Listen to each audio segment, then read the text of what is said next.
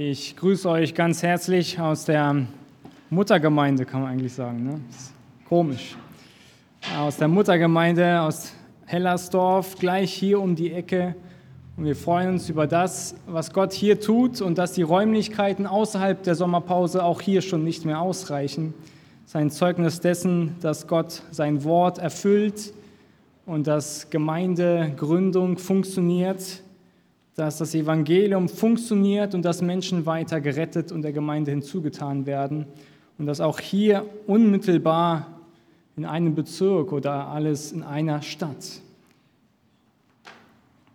Wie definierst du wahres Glück und Freude? Hast du dir schon mal darüber Gedanken gemacht, was wahre Freude und Glück ausmacht? Außerhalb der Bibel definierte jemand ein erfülltes Leben mit der Übereinstimmung unserer Träume und Wünsche mit der Realität. Das heißt dann, wenn du das tun kannst, was du immer tun wolltest, dann bist du glücklich. Wenn du das kaufen kannst, was du schon immer kaufen oder gewünscht hast zu kaufen, nun, dann bist du glücklich nach dieser Definition. Wenn du das erreicht hast, was du schon immer erreichen wolltest, nun dann seist du wohl glücklich. Und die Frage ist, stimmt das wirklich? Stimmt das wirklich, dass wir dann ein wahrhaftes, erfülltes Leben führen werden und können? Und welche Dinge besitzt du heute, die du dir vielleicht noch wünschst, die noch hinzugetan werden müssten, damit deine Freude völlig ist? Lohnt es sich, die Karte unseres Lebens auf die Wünsche und Freuden dieser Welt zu setzen. Ich habe den Text heute und die Predigt überschrieben mit dem Titel Alle Freuden ohne Gott sind sinnlos. Alle Freuden ohne Gott sind sinnlos. Und wir wollen uns heute einen Text aus dem Buch Prediger anschauen. Das Buch Prediger, er heißt genau so wie der Prediger hier vorne. Und es befindet sich circa mittig im Alten Testament. Und es berichtet uns von einem Mann namens Salomo. Er nennt sich Prediger und er herrschte über Israel und verfasste dieses Buch.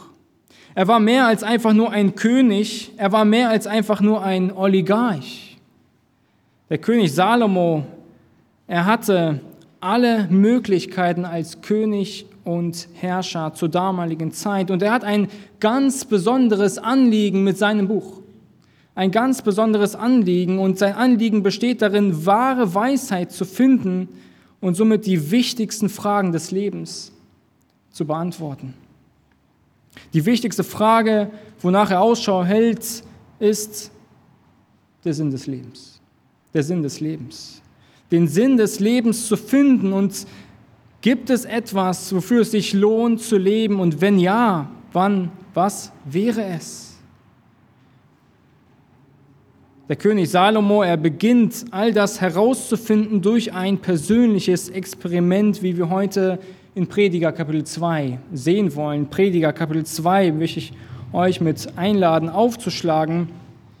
Er hat dort sein Experiment verschriftlicht, aufgefasst. Und in Kapitel 2 lesen wir ganz besonders nach der Suche des Sinn des Lebens in der Freude, in der Freude, in der Erfüllung dessen, was der Mensch alles fähig ist, an Freude zu erfahren.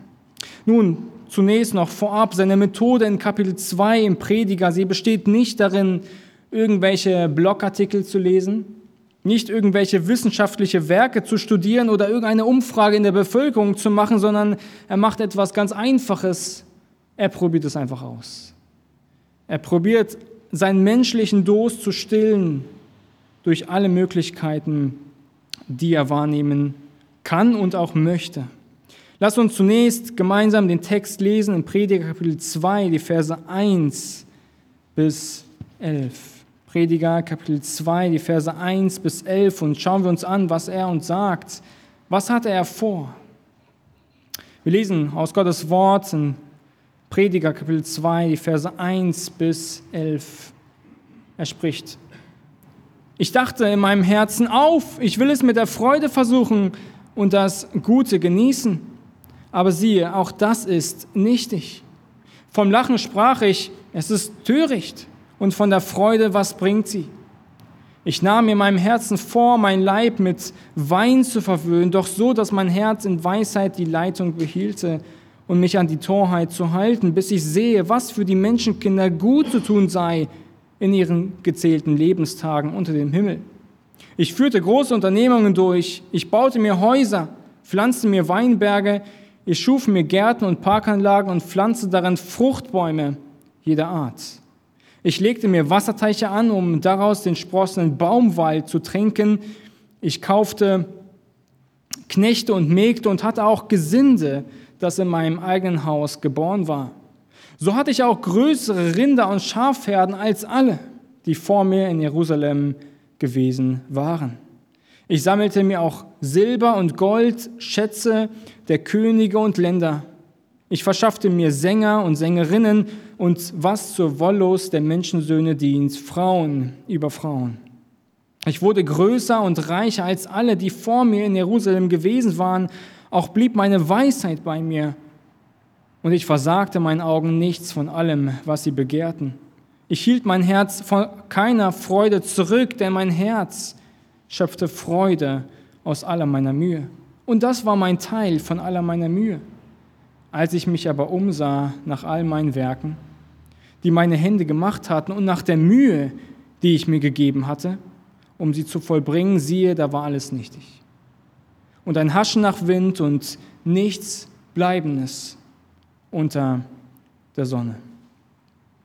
Wir werden den Text uns anhand von drei Punkten gemeinsam anschauen. Das erste, was wir uns anschauen wollen, ist der Wunsch nach Freude.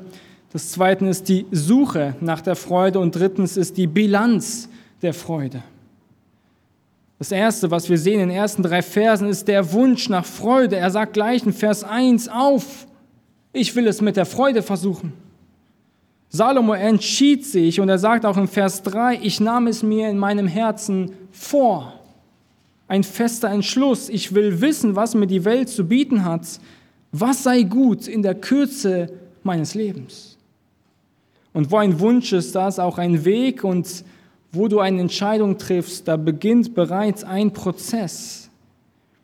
Auf der Suche nach Glück des Menschen verlässt Salomo sein Studierzimmer. In Kapitel 1 sehen wir das so ein bisschen, dass er da ein bisschen mehr in der Wissenschaft forscht. Er verlässt jetzt sein Studierzimmer, seine Bibliothek wo er vergeblich gesucht hatte und er begibt sich raus. In den Park, in den Garten, in ein Sommerhaus. Er tauscht die Gesellschaft der Philosophen und den ernsten Regierungsbeamten gegen die einfachen Musiker, Bauarbeiter, Gärtner und Diener seines Hofes aus. Alles, alles um zu sehen, ob es wahre Befriedigung geben kann. Und wisst ihr, lieber Zuhörer, er muss an dieser Tür klopfen.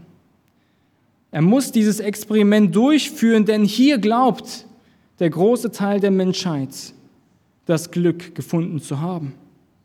Doch Salomo, er bringt uns vorab schon zu einem Ergebnis in Vers 2. Er sagt, es ist nichtig. Oder so viel wie, es ist doch sinnlos, vergänglich, kurzlebig, bestandslos, nichtswürdig, ein Hauch des Windes und er kann uns dieses Vorab-Ergebnis bereits geben, weil er bereits schon das Ergebnis kennt und seinen Zuhörern hier bereits schon sein Vorab-Ergebnis präsentieren will. Aber zuerst hatte er diesen grundlegenden Wunsch und er beschreibt jetzt diese Reise zum Ziel der Freude. Er will in dem Prozess des Wunsches nach Freude erkennen, was wird seine Seele befriedigen? Worin findet er wahre Zufriedenheit? Lachen, sagt er zunächst. Lachen und die Freude, nun was bringt sie mir? Lachen bringt keine grundlegenden Veränderungen oder Antworten des Lebens. Es wird nicht dazu dienen, ein schlechtes Gewissen zu beruhigen und kann ich nachts nicht einschlafen, was bringt mir die Freude? Was bringt mir das Lachen? Tobt in meinem Land Krieg, Wirtschaftskrise? Wird mein Geld wertloser? Nimmt meine Gesundheit ab? Oder liegt ein Mensch, der mir ganz nahe steht, im Leid? Was bringt mir in diesen Lebenslagen das Lachen, die Freude? Aber warte mal, vielleicht sagst du nun, lieber Prediger, ich bin doch Christ, mir geht's doch immer gut. Ich habe keinen Wunsch nach Freude.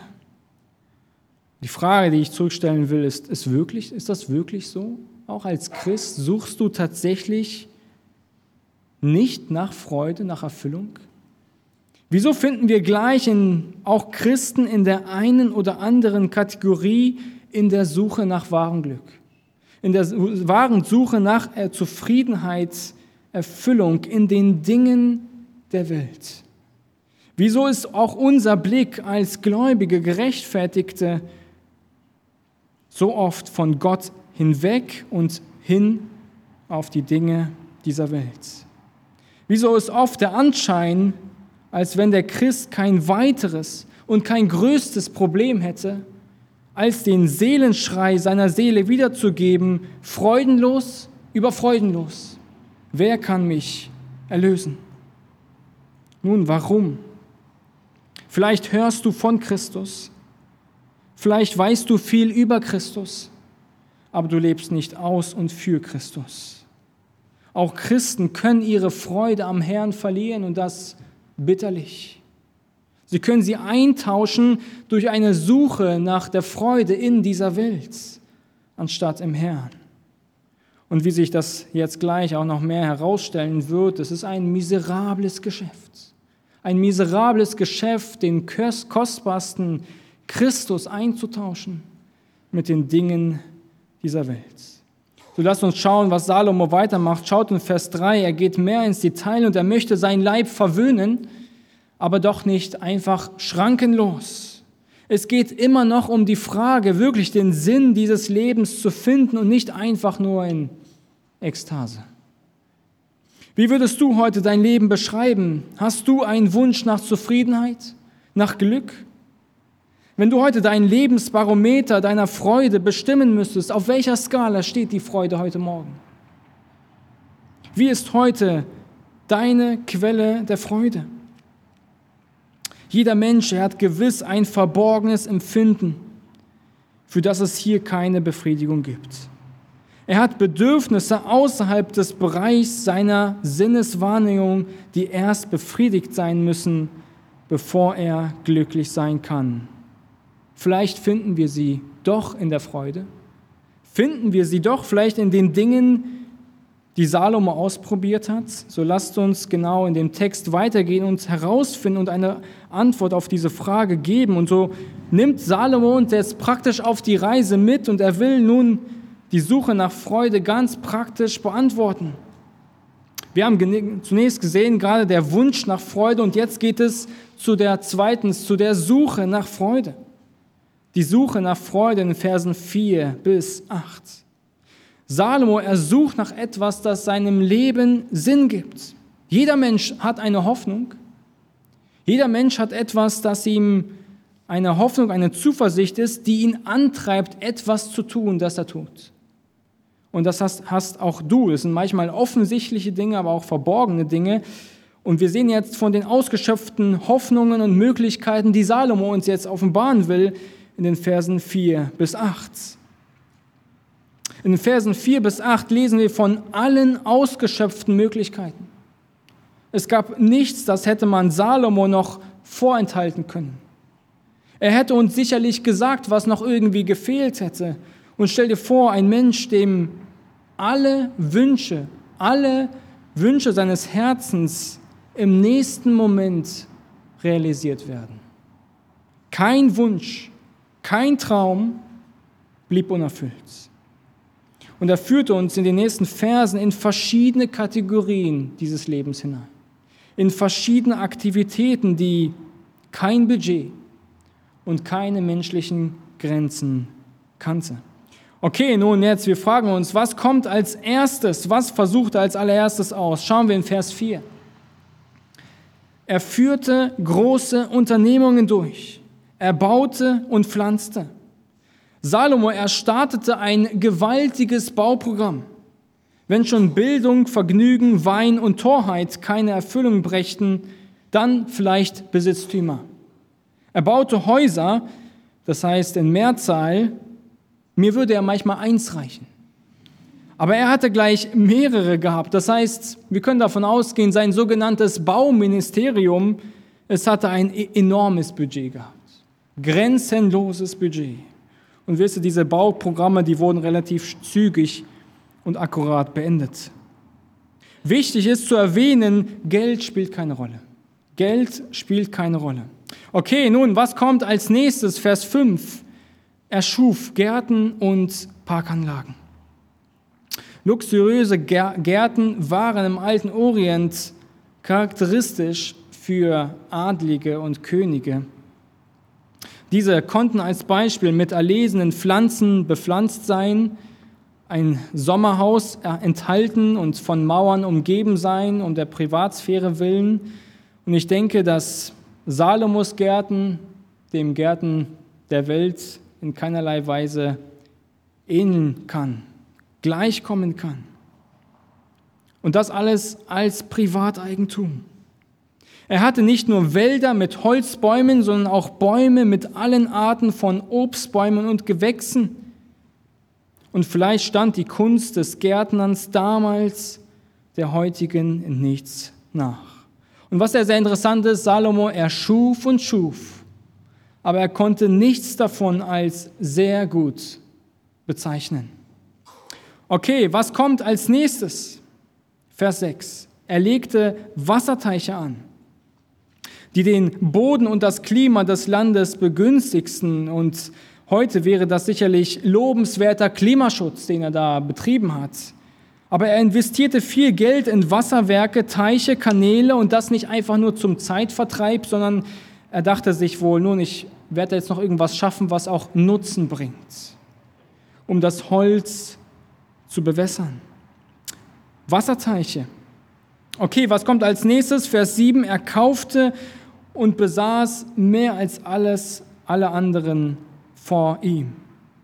So hatte ich auch, sagt er, auch größere Rinder und Schafherden als alle, die vor mir in Jerusalem gewesen waren. Und wenn Prestige und Ansehen den Schlüssel zu einem glücklichen Leben darstellen würden, dann hätte Salomo an diesem Punkt im Vers 7 ihn gehabt. Er hat Karriere, er hatte Ruhm. Er hatte sicherlich Millionen Bewunderer zur damaligen Zeit. Mit ihm würden heute Interviews geführt werden, Dokumentationen gefilmt werden. Er besaß einen enormen Reichtum an Sklaven, Rindern und Schafen. Und er wurde sehr reich und er war sehr reich, aber er verarmte keineswegs durch sein Bauen und Gärtnern. Salomo kann man sagen, er verstreute sich und doch laut Vers 7 vermehrte er sich. Nun, was kommt als nächstes? Vers 8. Er sammelte Edelmetalle wie Gold. Was kommt als nächstes? Vers 9. Er nahm Dienstleistungen in Anspruch. Frauen über Frauen. Und zuvor lesen wir von Sängern und Sängerinnen.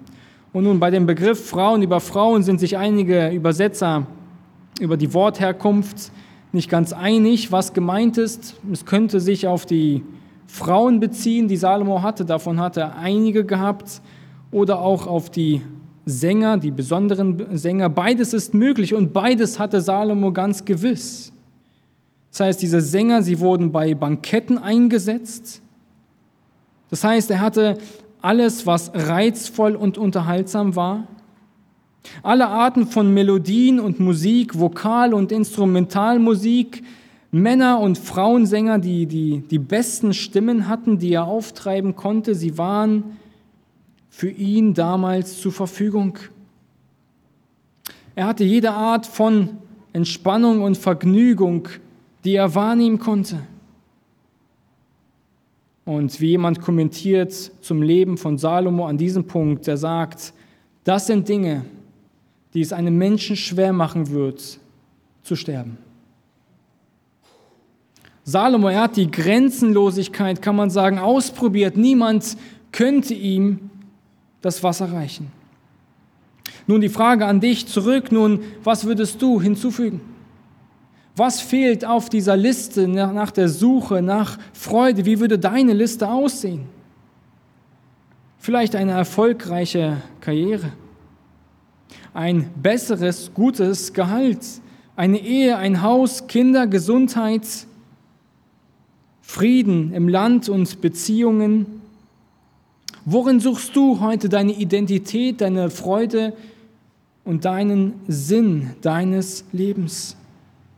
Reichen diese Dinge wirklich aus, um uns eine Daseinsberechtigung zu geben? Salomo, er wird uns selbst gleich noch mehr auf diese Frage Antwort geben. Ich denke, wir kennen heute alle Menschen in unserem Umfeld, die Hoffnungen auf irdische Güter setzen. Hoffnungen auf eine neue Ehe, Hoffnungen auf ein erspartes Kapital, auf ein Besitztum, auf einen Status oder auf eine Sicherheit in der Bank oder Land.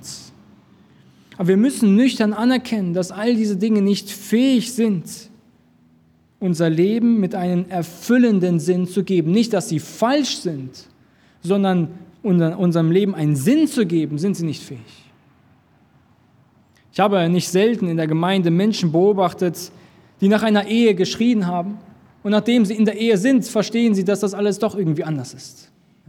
Doch ein bisschen schwerer.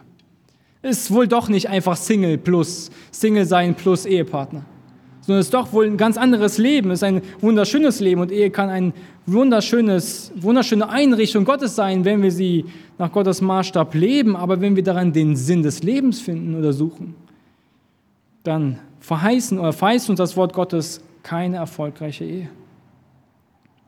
Ich habe Menschen beobachtet, die nach Kindern geschrien haben und sobald das Kind da war, sah man ihr oder ihm am Gesicht an, dass das doch wohl doch nicht so ganz einfach und toll ist. Diese guten Gaben Gottes, sie werden uns zum Fallstrick.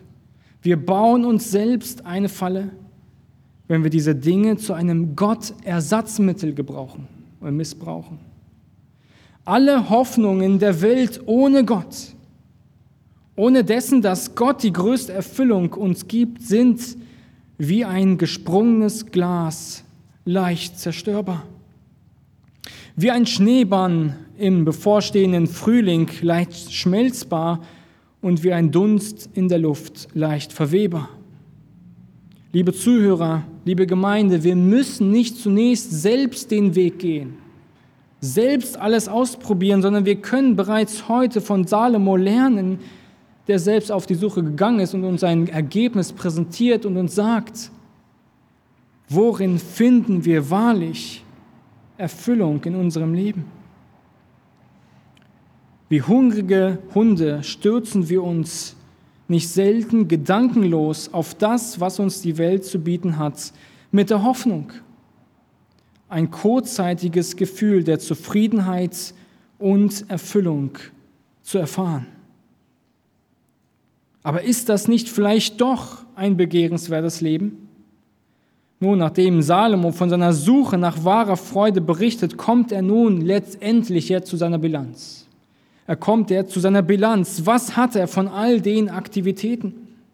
Erstens der Wunsch nach Freude, zweitens die Suche nach der Freude und drittens die Bilanz der Freude, die Abrechnung. Die Bilanz der Freude, die Verse 9 bis 11. Nun hören wir jetzt ganz gespannt auf seine Bilanz. Ab Vers 10 bis 11 lese ich. Und ich versagte meinen Augen nichts von allem, was sie begehrten. Ich hielt mein Herz von keiner Freude zurück, denn mein Herz schöpfte Freude aus aller meiner Mühe. Und das war mein Teil von aller meiner Mühe. Als ich mich aber umsah nach all meinen Werken, die meine Hände gemacht hatten, und nach der Mühe, die ich mir gegeben hatte, um sie zu vollbringen, siehe, da war alles nichtig. Und ein Haschen nach Wind und nichts Bleibendes unter der Sonne.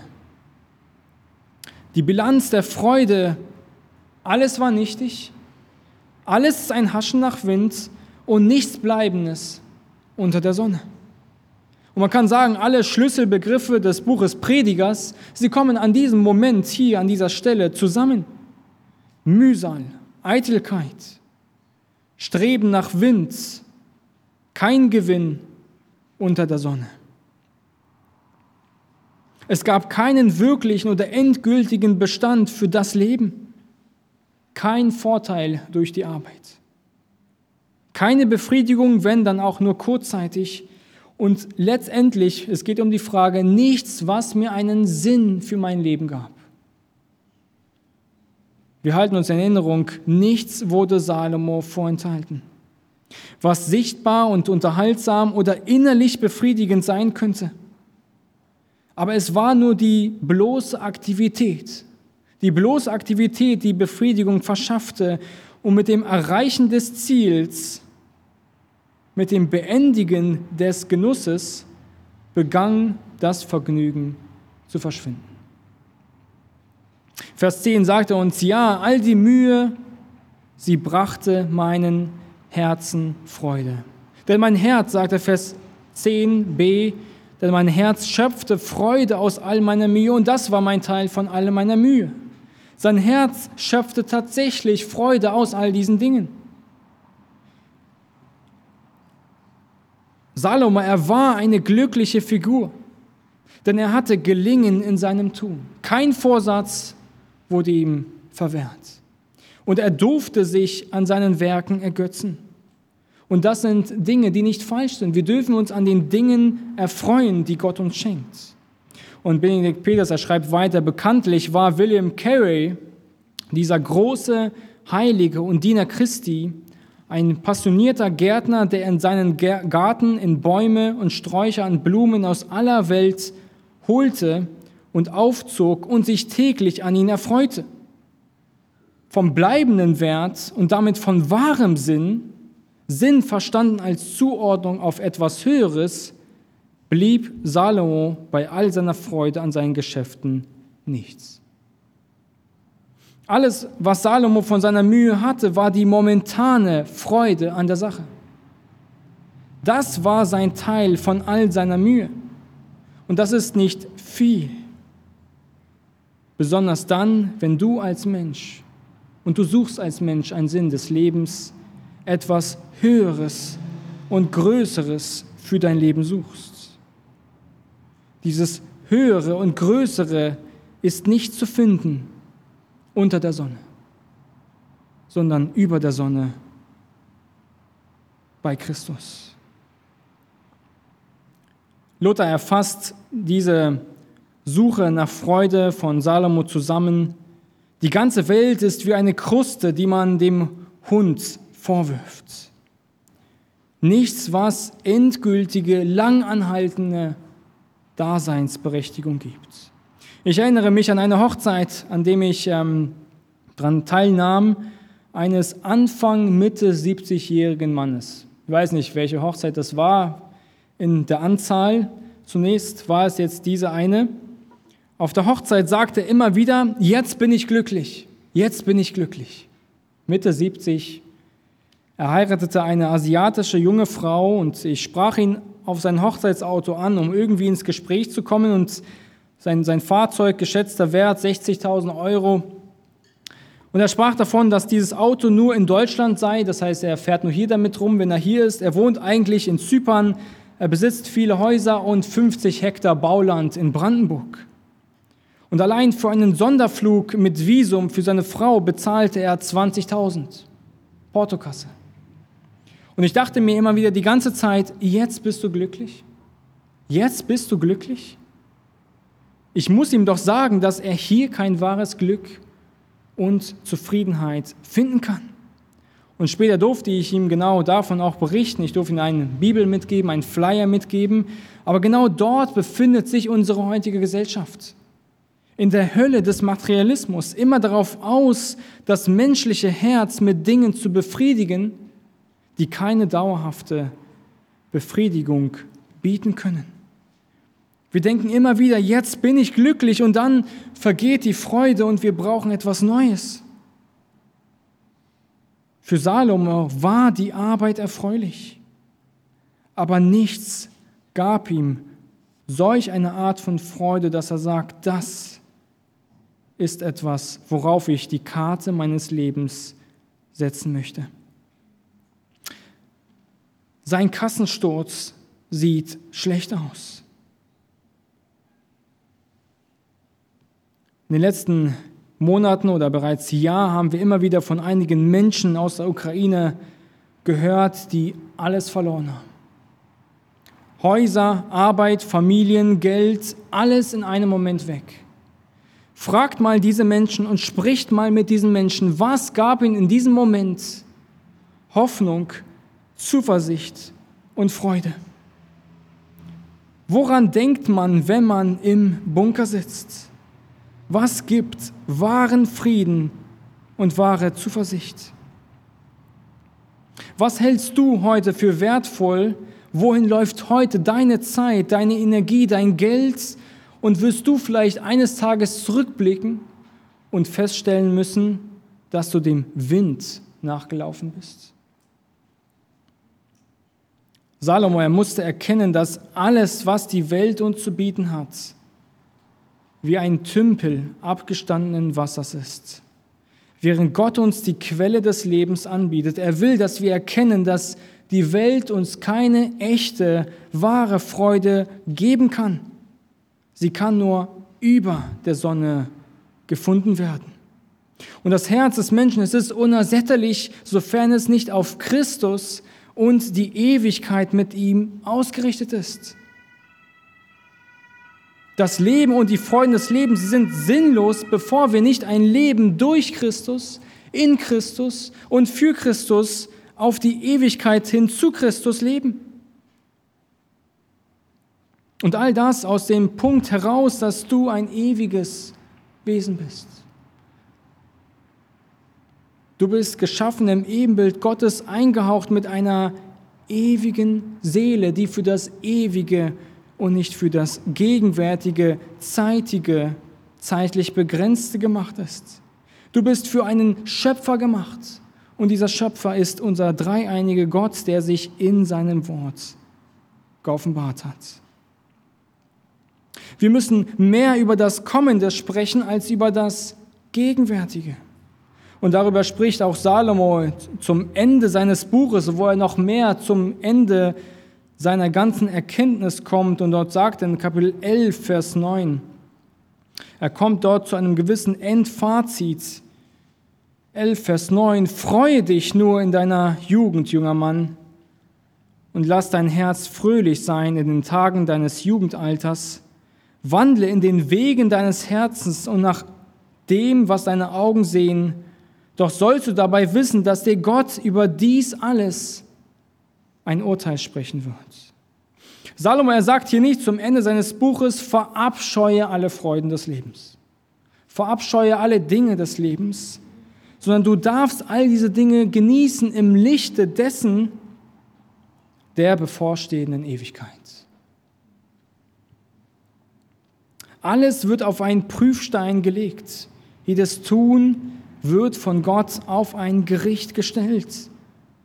Und es bewahrt uns davor, auch als Christen übermäßig viel Zeit mit falschen Dingen zu vergeuden. Und Kapitel 12 fasst er das Buch noch weiter zusammen und er sagt uns, Kapitel 12, Vers 13, Prediger 12, Vers 13, lasst uns die Summe aller Lehre hören. Fürchte Gott und halte seine Gebote. Denn das macht den ganzen Menschen aus, denn Gott wird jedes Werk vor ein Gericht bringen, samt allem Verborgenen, es sei gut oder böse. Er sagt mit anderen Worten, genieße das Leben. Das, was Gott dir gewährt, genieße es in Dankbarkeit, aber fürchte Gott. Lebe in Gottes Furcht. Lebe in einer Beziehung schon zum Schöpfer. Lebe in einem Leben für Christus und aus Christus. Und dann sind die Freuden des Lebens genießbar, denn ein Christ kann wahrlich ein echter Genießer sein. Ein Christ kann auch zeitliche Freuden noch viel besser genießen. Denn nicht nur seine Ewigkeit ist ihm gewiss durch die Vergebung seiner Schuld, sondern ihm ist auch gegenwärtig alles von Gott zum Genuss dargereicht worden.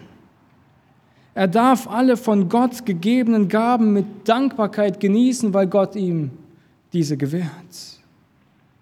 Und alles auf der Grundlage, weil der Christ alles besitzt. Der Christ ist ein wahrlich glücklicher Mensch, weil er etwas besitzt, das alles ist. Christus. Matthäus 13, 44 lesen wir davon, Jesus zu besitzen. Das heißt, das Reich Gottes zu besitzen, Matthäus 13, 44, ist einen verborgenen Schatz im Acker zu vergleichen, den ein Mensch fand und verbarg und vor Freude darüber geht er hin und verkauft alles, was er hat und kauft ihnen Acker. Jesus Christus zu besitzen bildet die Grundlage echter und bleibender Freude. Kein Lebensbesitz kann diese Freude im Herrn, die der Herr uns schenkt, überbieten. Alle Eltern sollte es im Vergleich gleichgültig sein, welchen Beruf ihre Kinder ausüben. Wen und ob sie heiraten, ob sie selbst Kinder haben werden oder nicht, sondern wichtig ist, ob sie in eine rettende Beziehung mit diesem kostbaren Jesus eingehen werden. Ob sie an Jesus als den Herrn und Retter glauben werden, darauf kommt es am Ende an.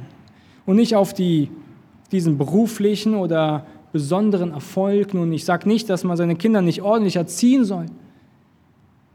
Aber die Kinder merken relativ früh und schnell, woran unser Herz hängt. Was ist uns wirklich wichtig in der Erziehung unserer Kinder? Erziehen wir sie für dieses Reich hier oder für das zukünftige? Darauf kommt es am Ende an. Worauf kommt es an? Auf die rettende, lebendige Beziehung zu der einzigen, alleinbringenden Freudenquelle Jesus Christus. Zu ihm hin bist du geschaffen. Die Bilanz der irdischen Freude, sie ist ohne Gott Vergänglichkeit. Deshalb die Frage ist nun, kennst du diesen Gott? Kennst du diesen Gott, der wahre Erfüllung und Freude schenkt für das gegenwärtige Leben und auf das zukünftige Leben hin? Liebe Zuhörer und lieber Christ, all diese Dinge, sie sind nicht verkehrt. Dinge dieser Welt, die nicht sündig sind, dürfen wir als Christen genießen. Sie können aber sündig und falsch werden, wenn du deine Lebenserfüllung darin suchst. Und ich möchte dir zuletzt einige Grundsteine mitgeben, die deine Freude in gewissermaßen noch vielleicht nachjustieren könnte. Und zunächst möchte ich dir die Frage stellen, wenn du heute Freude hast an den Dingen der Welt, wie einem Auto, Materialismus, einem Hobby, sind das Dinge, die dich näher bringen zu Gott oder weiter weg von Gott ziehen? Ja, wir beobachten besonders äh, bei uns in der Jugendarbeit, es gibt gewisse Dinge, die die Jugendlichen lieben, genießen. Aber es sind oft weltliche Dinge, die sie so sehr von der Gemeinde wegziehen, dass sie vermutlich nicht weise sind zu genießen oder gar sogar in diesem Fall sündig werden. Was macht dich traurig? Gibt es etwas heute, das an dem dein Herz hängt? Eine andere Frage ist, hast du wahrlich Freude an deiner Rettung? Kannst du dich freuen über die Vergebung, die Gott dir gewährt hat? Freust du dich an der Errettung anderer Menschen? Hast du Freude an den Dingen, die dir Gott bereits gegeben hat? Oder kannst du dich erst dann freuen, wenn dir Gott noch etwas hinzufügt? Wenn dir Gott noch etwas hinzufügt, was dir bereits gerade noch fehlt, dann kann es sein, dass du auf dem Trip der Suche nach Freude bist in irdischen Gütern, die du noch nicht besitzt. Mache deine Beziehung zu Jesus zur Grundlage deine Freude. Genieße deine Familie, deine Fähigkeiten, deine Beziehung als eine unverdiente Gabe Gottes. Und das Problem ist, dass wir uns oft mehr über die Gabe freuen als über den dahinterstehenden Geber. Gott gibt seinen Kindern alles zum Genuss, zum Vergnügen. Nun, wieso tut er das? Weil er gut ist. Genießt du all die Dinge als eine Gabe Gottes? Kannst du Gott danken für die Dinge, die du bereits besitzt, auch wenn sie manchmal wenige sind? Jedes Mal, wenn du eine Dinge, eine Sache und eine, eine Sache Freude hast und eine Sache genießt, die Gott dir gibt, dann tust du was? dann gibst du dem Geber Ehre. Dann gibst du dem Geber Ehre. Wenn du dich freust an einer Sache, die Gott dir gewährt zu genießen, dann gibst du dem Geber Ehre. Darum geht es am Ende. Gott zu genießen, indem wir seine Gaben genießen. Somit ist ein echter und erster Test christlicher Freude die Dankbarkeit. Die Dankbarkeit der von Gott anvertrauten Gaben, die er dir gewährt hat. Und vielleicht sind sie nicht unbedingt die, die du dir vorstellst oder vielleicht noch möchtest. Aber dann kann es sein, dass deine Freude falsch justiert ist. Du bist für ihn gemacht und nicht für seine Gaben. Deshalb ist Dankbarkeit so zentral. 1 Timotheus 4, Vers 4 lesen wir auch von diesem Prinzip, wo Paulus das mit aufführt. Da sagt 1 Timotheus 4, Vers 4, denn alles, was Gott geschaffen hat, ist gut und nichts verwerflich, wenn es mit Danksagung empfangen wird.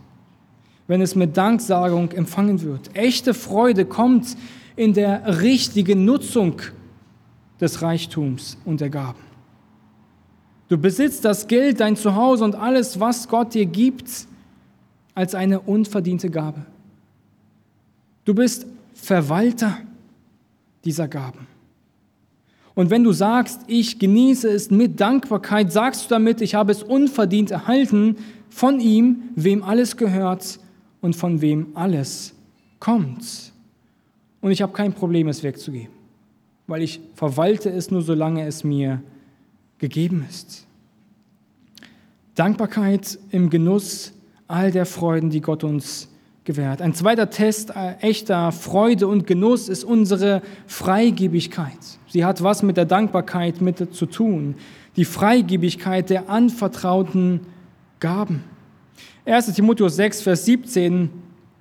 1 Timotheus 6, Vers 17 bis 19 lesen wir darüber den Reichen in der jetzigen Weltzeit gebiete, nicht hochmütig zu sein und auch nicht ihre Hoffnung auf die Unbeständigkeit des Reichtums zu setzen, sondern auf den lebendigen Gott, der uns alles reichlich zum Genuss darreicht. Sie sollen Gutes tun und reich werden an guten Werken, freigebig sein, bereit mit anderen zu teilen, damit sie das ewige Leben ergreifen und so für sich selbst eine gute Grundlage für die Zukunft sammeln. Die Reichen sollen ihren Reichtum nicht aufgeben oder verwerfen, weil es eine böse Sache ist, sondern sie sollen ihr Herz, ihr Herz nicht darauf richten. Das gleiche gilt für alle anderen Gaben. Und nach der biblischen Definition sind wir reich, wenn alle unsere Grundbedürfnisse gestillt sind und wir noch darüber hinaus haben. Wir können das Prinzip auch auf alle anderen Gaben übertragen, die Gott uns zum Genuss darreicht. Bist du freigebig? Bist du bereit, von den Dingen, die Gott dir gibt, anderen zu geben oder gar Gott zu geben? Es kann sein, dass dir christliche Freude fehlt, weil du geizig bist. Das ist der Test, ob wir die Dinge aus der Hand Gottes genießen oder uns götzendienerisch daran rangehangen haben. Du darfst die Gaben genießen, sollst aber gerne teilen, bist bereit, Gutes zu tun, Vers 18, und freigebig zu sein. Die Gefahr, nur an sich selbst zu denken oder nur an die Gaben zu denken, ist eine reale und allgegenwärtige Gefahr in einer wohlhabenden Gesellschaft. Aber Gottes Art, um diese Sache zu beheben oder dem die Balance mit einzubekommen, ist, diese Sachen mit dankbarem Genuss zu genießen und dabei auch noch das echte Bedürfnis der Freigebigkeit zutage zu fördern. Durch materielle Gaben als, als auch unseres gesamten Lebens für das Reich Gottes.